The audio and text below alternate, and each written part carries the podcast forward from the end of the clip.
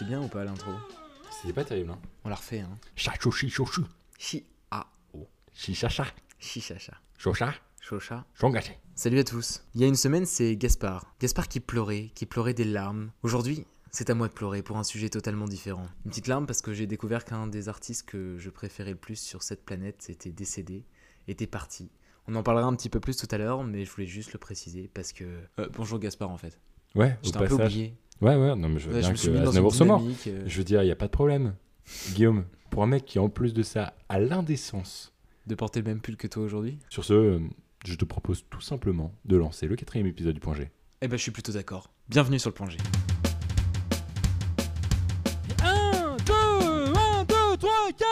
Ah, le point G. que le point G Le punto On va parler du point G ce matin, on en entend beaucoup parler. On sait jamais trop ce que ça veut dire. Alors- G. G. G. Guillaume Bénèche Guillaume Bénèche. Gaspard G. Avec Gaspard G. Vous écoutez le point G. C'est de la poudre De perlimpinpin. de perlimpinpin.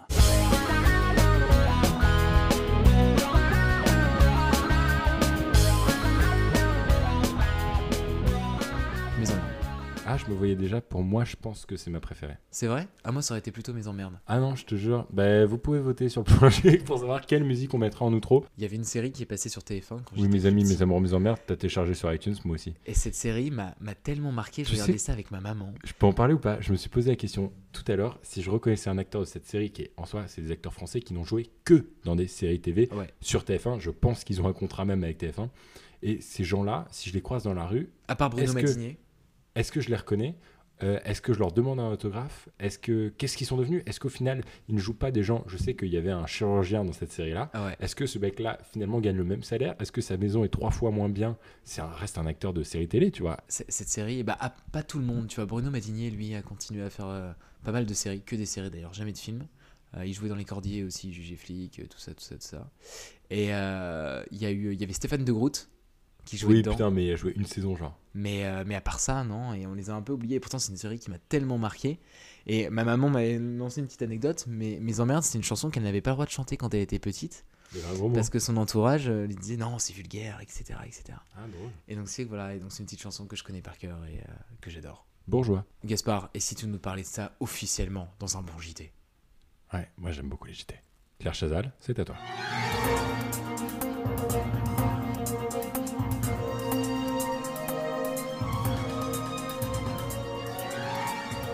Il a laissé une surprise sur la photo. Un jeune homme de Saint-Martin a fait un doigt d'honneur en posant dimanche aux côtés du président de la République, Emmanuel Macron, lors de sa visite sur l'île. Parce que c'est un enfant de la République, il n'a pas choisi l'endroit où il est né. Tels sont les mots d'Emmanuel Macron en visite sur l'île. L'histoire, Guillaume, elle est très simple. Macron décide de faire un détour par un HLM complètement imprévu lors de sa visite officielle sur l'île de Saint-Martin.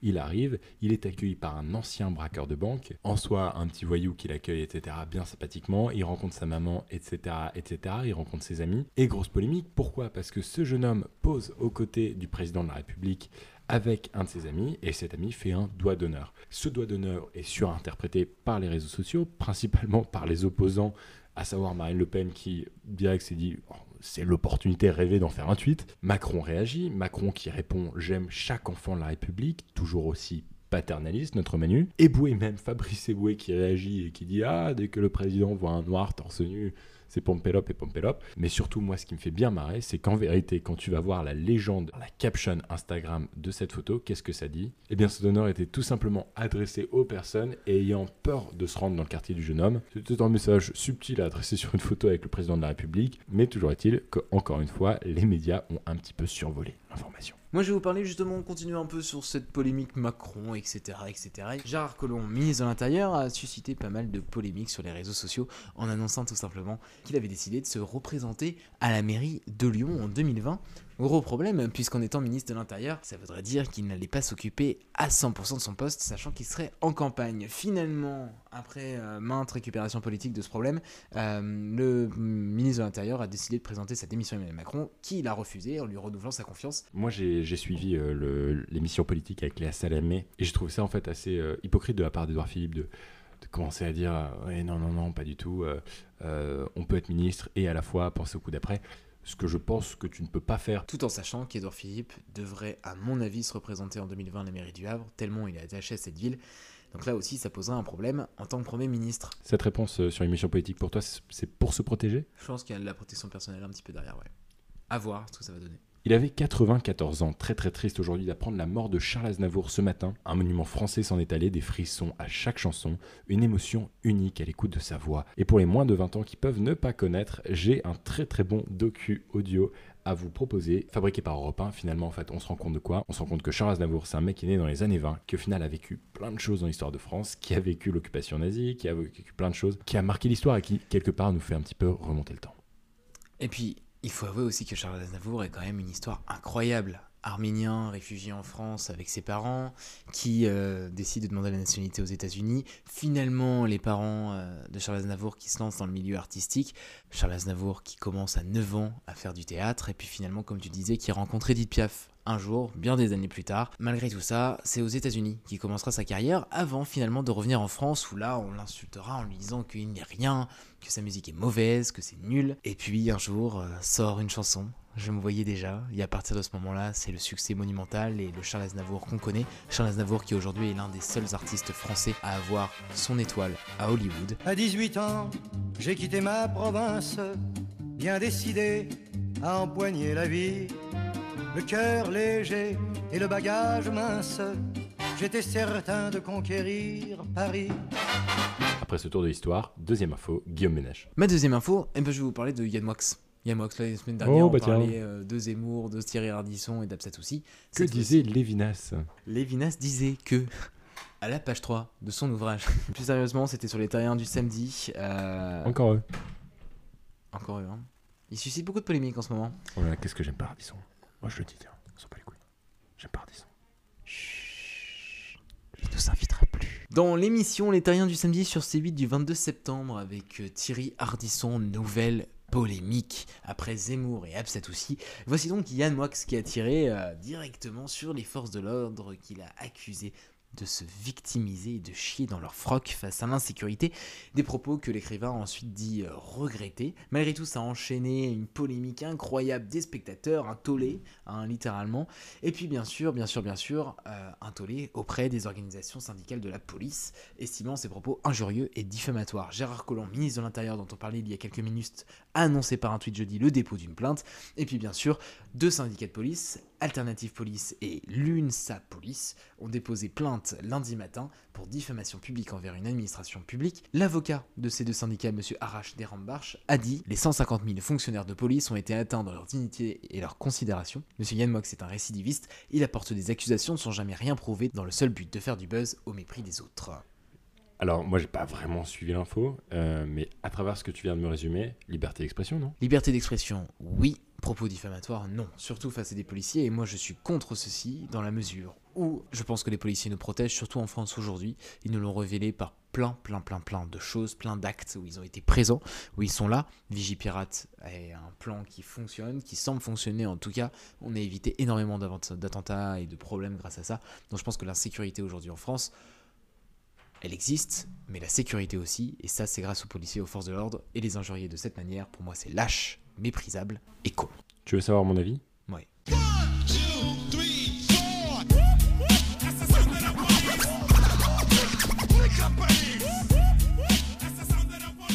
J'aimerais tellement pouvoir filmer ce moment, montrer à quel point Gaspard est ravi par cette musique. Ah là là là là. Et si on passe au débat? Le débat de la semaine présenté par Guillaume Ménage. On a décidé de parler de quelque chose qui semble vous intéresser. On reçoit pas mal de messages, moi très très très régulièrement. Je te confirme que moi aussi sur ce sujet particulièrement, c'est en fait mes DM Insta sont ouverts à 90% pour savoir comment immigrer au Canada, comme si j'étais une agence de relocalisation, ou alors on me parle de comment on ouvre sa boîte facilement. Et ben c'est justement là-dessus qu'on va partir. On a décidé de vous parler des jeunes entrepreneurs, dont on dit souvent qu'ils sont euh, issus de familles riches, bourgeoises, qu'ils viennent de milieux favorisés, que papa et maman ont sorti le portefeuille, et pas que, aussi le répertoire des clients, tout simplement, et puis des contacts, le réseau. Tout simplement pour dire que les jeunes entrepreneurs aujourd'hui s'en prennent plein la gueule. Plein la gueule alors qu'ils font des choses bien, qu'il y en a de plus en plus et qu'il faut les inciter. Alors aujourd'hui on a décidé de vous en parler parce que peut-être que vous qui nous écoutez, vous avez envie de vous lancer et on va vous prouver que vous pouvez le faire.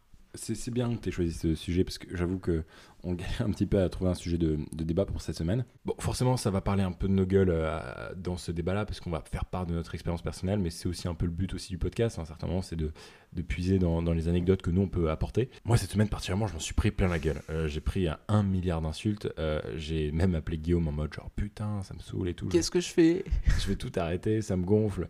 Euh, moi, je me suis pris particulièrement des insultes et donc je, peux- je me permets de commencer avec. euh, Vas-y, commence, commence, commence. moi, j'ai ouvert une société de médias en octobre 2017. C'est ma deuxième société. J'ai ouvert une première société en France en 2015 qui s'appelait G-Network. Euh, cette deuxième société s'appelle Flick. C'est un nouveau média en ligne pour les 15-25, financé à plusieurs milliers de dollars que je sors entièrement de ma poche. Jamais mes parents n'ont financé cette chose. Mes parents ne sont pas entrepreneurs, mes parents sont cadres. Mes parents viennent en partie d'un milieu très simple et dans l'autre partie d'un milieu normal. J'ai grandi dans le nord de la France, je ne suis pas le fils de Macron et pour autant j'interviewe des ministres avec une équipe de 13 personnes derrière moi à 20 ans. Aujourd'hui, euh, on nous insulte de tous les noms. Sous le TED Talks de Guillaume, vous pouvez voir exactement la même chose, des insultes en profondeur, des gens qui font des recherches sur lui. Moi, ça va même jusqu'aux menaces de mort sur Twitter. Pourquoi? Parce qu'aujourd'hui, il y a des gens qui complexent en France. Pourquoi? Parce qu'aujourd'hui, il y a des gens qui ne se bougent pas le cul. Pourquoi? Parce qu'aujourd'hui, les gens qui se bougent en France, les gens qui essayent d'apporter et qui essayent d'avoir un impact sur la société, qui essayent d'avoir un minimum d'impact, ces gens-là sont blâmés, ces gens-là sont catégorisés, et peut-être par jalousie, et peut-être par euh, manque de confiance en soi, et peut-être par euh, finalement euh, complexe qu'on peut retrouver en France, et je suis désolé, peut-être ça va paraître pour du French bashing, et peut-être certainement que ça ne touche pas toutes les cases de la société, mais clairement aux États-Unis, clairement au Canada, clairement dans plein d'autres pays, la réussite n'est pas mal vue. Pourquoi c'est un complexe en France? Je sais pas, Guillaume. Je sais pas. Je, t'avoue que moi, ça fait pas mal d'années que maintenant je me pose la question. Ça fait pas mal d'années que je suis un peu médiatisé, où il y a des articles sur ce que je peux faire, sur différents projets que j'ai pu monter. Et euh, je me suis rendu compte de, quelque chose d'assez dingue, hein, c'est qu'à la fois on va avoir une partie des, gens qui vont réagir très positivement, qui vont être là à te soutenir en disant c'est génial, putain, des jeunes qui se bougent, c'est cool, il y a une équipe derrière, il y en a plein, je suis pas tout seul en plus, tu vois, euh, chez le Petit Mardi ou dans d'autres projets que j'ai pu monter. Et, derrière, pourtant, il y a une autre partie de la population qui, est là en, en mode euh, c'est pas possible, si tu veux. Un jeune ne peut pas monter un projet. C'est-à-dire que quand tu arrives, quand j'ai fait mon TED, euh, j'avais 16 ans, Euh, j'ai écrit trois bouquins, il y en a un qui, qui venait de sortir chez Michel Lafon, j'avais monté une asso, puis euh, ma boîte, et je dire, un magazine et tout, et là, si tu veux, les gens réagissaient en mode c'est impossible. C'est-à-dire qu'un jeune ne peut pas faire ça, il y a obligatoirement papa et maman qui sont derrière. Il y a obligatoirement de l'argent, et il y a obligatoirement, alors là, mais ça c'est incroyable qu'on en vienne encore à dire des propos comme ça aujourd'hui, un antisémitisme énorme. Ah oui, c'est vraiment aussi, on m'a traité de juif Mais c'est incroyable Non mais tu te rends compte? Genre moi on m'a dit Ah, juif sioniste. Waouh Non mais tu te rends compte? Mm. Moi je trouve ça hallucinant. Alors déjà je suis catholique, mais c'est même pas le problème. C'est quand même je serais juif. Où est le problème? Tu vois? Reptilien. Non mais c'est quand même incroyable. Je suis un blanc catho. Euh, je dis pas le contraire. En fait, on a commencé à bosser très jeunes tous les deux. Parce qu'il y en a qui diront, ouais, c'était des passe-temps, etc. En vérité, c'est du taf. Moi, quand à 11 ans, je commence à faire un premier film, quand à 13 ans, je commence à vendre mes premiers films à des corporations, à des trucs, parce que je faisais des trucs un peu corpo, tu sais, genre pour me faire un petit peu de thunes. Finalement, j'ai gagné de l'argent très jeune. Finalement, j'ai gagné de l'argent très vite. Et finalement, j'ai gagné de l'argent qui était. Quand ma soeur faisait euh, 10 dollars en une heure en babysitting, moi, euh, avec YouTube, je me je faisais de l'argent un peu plus facilement quand même. Toi, c'était en vendant des bouquins, c'était en faisant des chroniques à la télé. Moi, c'était sur Internet. Et finalement, cet argent, qu'est-ce qu'on en a fait? Ben, On l'a pas claqué dans des trucs, dans des Rolex, dans des machins. Ah non. non. non, on l'a réinvesti dans nos boîtes par derrière. Et c'est comme ça que fièrement, aujourd'hui, on peut dire, bah ouais, on a monté un projet de A à Z sans avoir besoin de papa et maman derrière. Aussi friqué, pas friqué soit-il, c'est même pas le problème. Attention, je mets un énorme disclaimer là-dessus. Je suis conscient que nous avons de la chance d'être né dans un pays qui craint pas. Je suis né, mine de rien, je suis un mâle blanc, cis, genre, hétéro euh, dans la société. Je suis d'accord. Ok, genre, on est parti avec des petits bonus dans la vie. Ouais mais, de, là, mais de là à dénigrer totalement, vas-y. Et tu vois, d'ailleurs, pour rebondir là-dessus, sur les privilèges, moi, moi, je sais que les privilèges, que j'ai pu avoir, c'est le fait d'avoir eu une très bonne éducation, où je sais que mes parents ont été derrière moi, ils m'ont toujours soutenu pour ce que je faisais. Mes parents m'ont apporté une certaine culture, ils m'ont euh, euh, mis la tête dans, dans- dans les bouquins, ils m'ont toujours incité à, à lire, à écrire. Et ma mère m'a fait faire mes devoirs depuis que j'étais petit, tu vois. Mais je veux dire, derrière, c'est pas pour autant que euh, moi j'ai eu des parents qui ont investi de l'argent. Et tu vois, tout comme toi, je veux dire, moi, quand j'ai monté euh, mon asso, euh, donc j'avais 14 ans à ce moment-là, euh, l'asso, je l'ai monté, euh, j'ai mis 100 euros, et ces 100 euros, ils venaient vraiment de matière lire. Mm. Tu vois, je veux dire, il n'y a jamais eu d'argent investi par mes parents. Je crois que mon père a dû payer une seule fois un truc, et je crois que c'était le nom de domaine du premier site du Petit Mardi. Ils m'ont toujours accompagné sur les salons du livre où j'allais dédicacer mes bouquins. Ma, ma mère m'a accompagné quand je allais faire ma TEDx. Enfin, tu vois, mon père a été derrière moi quand, euh, quand j'allais chez Canal. Enfin, je veux dire, c'est ce genre de truc où évidemment, j'ai eu des parents présents. Mais c'est pas pour autant que je viens d'une famille bourgeoise où il y avait beaucoup d'argent, etc., etc. Et c'est pas pour autant, ça, il faut le comprendre. Et je pense qu'il faut vous le faire comprendre à vous qui nous écoutez. Je veux dire, derrière, on n'a pas forcément besoin d'argent. Oui, à un moment donné, on a besoin d'argent pour, un- pour un projet. Ça, c'est clair et net. Il nous faut de l'argent parce qu'on a besoin d'investir, etc., etc. Sauf que avec Gaspard, on a eu la chance de pouvoir faire différents petits boulots au fur et à mesure qui nous ont apporté de l'argent. Euh, où personnellement, j'ai pu investir un peu, mon associé a pu investir un peu. Au début, au démarrage d'un projet, il n'y a pas besoin d'avoir de réseau, il n'y a pas besoin d'avoir d'argent pur et dur. Oui, évidemment, si vous pouvez mettre 50, 100, 200, 300 euros dans un projet, c'est génial. Dès le début, c'est fantastique. Moi, j'aurais pas pu le faire au moment où je l'ai fait. J'aurais jamais pu le faire. Et je veux dire, derrière, euh, si c'est simplement votre motivation qui va compter. Et aujourd'hui, on a la chance d'être dans un pays, que ce soit en France ou au Canada, où peut-être on laisse un peu plus la chance aux jeunes, où aujourd'hui on a des médias qui, bien que parfois euh, on peut les critiquer, qui, euh, qui sont derrière et qui sont capables de nous aider, parce qu'ils nous offrent une popularité, ils nous offrent une crédibilité. Et moi j'ai eu la chance de pouvoir compter sur les médias, ce qui fait que je, je, sais que je crache parfois sur les médias et sur certains médias, évidemment, mais en même temps je les en remercie, parce que eux ils sont toujours... J'ai compté sur eux, et je compte encore sur eux parfois, parce que j'en ai besoin pour mes projets. Et je veux dire derrière, quand vous avez la jeunesse, vous avez la motivation, vous avez ce genre de choses, et ben on peut aller très très loin. Et comme tous les bons pitchs, on va terminer par un call to action. Et je dédicace cette séquence à Camille Laréchi parce qu'il m'en parle beaucoup de ce call to action.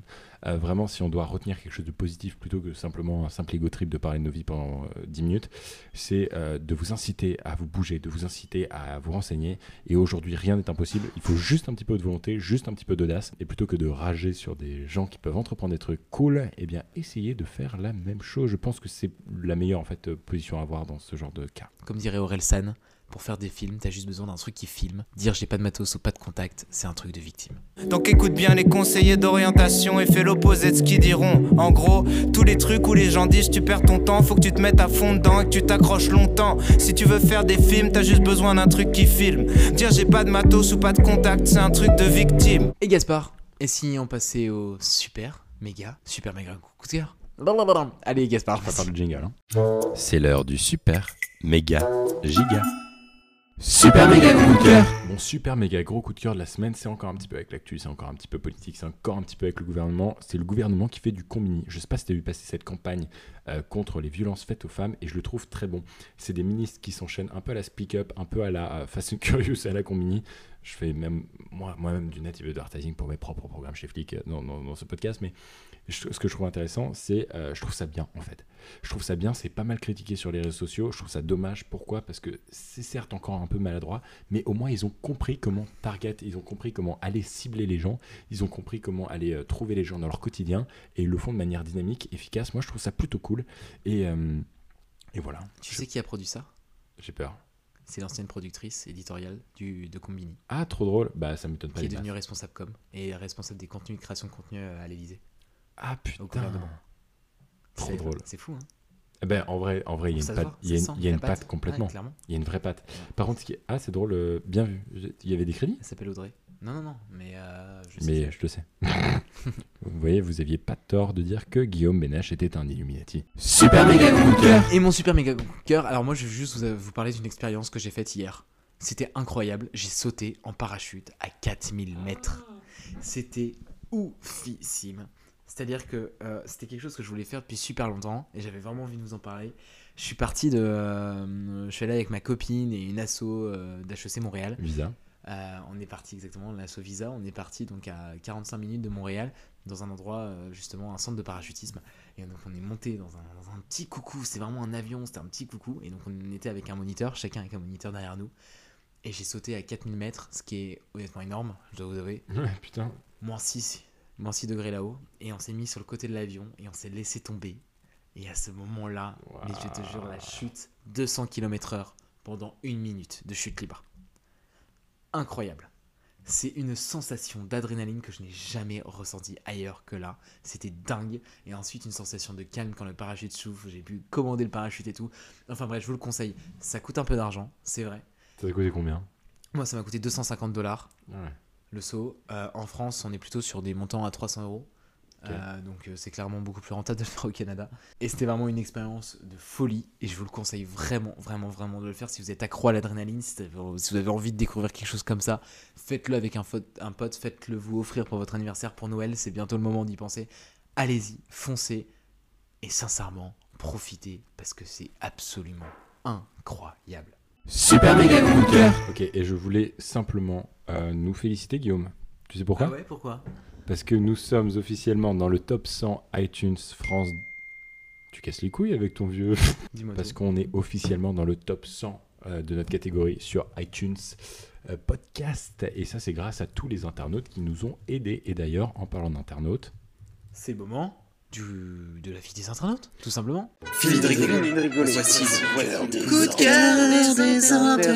Super podcast, les jingles sont super, les infos intéressantes et vos avis pertinents. Je vous écoute depuis la Belgique. Continuez comme ça. Et ben on embrasse la Belgique. Oh là là, c'est pété. Ces bons moments du matin, ça c'est un, un auditeur, donc une auditrice plutôt qui nous écoute le matin. Moi je pensais qu'on nous écoutait plutôt goûter. Et d'ailleurs, il y a Clara qui me dit Je vous écoute avec une brique de jus de pomme. Eh bien écoute, euh, Et Quentin qui nous fait franchement c'est magnifique. C'est très bien écrit. Eh ben écoutez, merci. ça fait toujours autant mousser l'ego. Ouais, vraiment. Merci beaucoup Guillaume. Et on se retrouve tout simplement euh, la semaine prochaine. Et puis de toute façon, on avait envie de vous faire un petit cadeau. Écoutez le générique de fin. C'est pour emmerdes. À très bientôt. À très bientôt sur Projet. Mes amis, c'était tout en partage. Les amours faisaient très bien l'amour. Les emmerdes étaient ceux de notre âge, où l'argent c'est dommage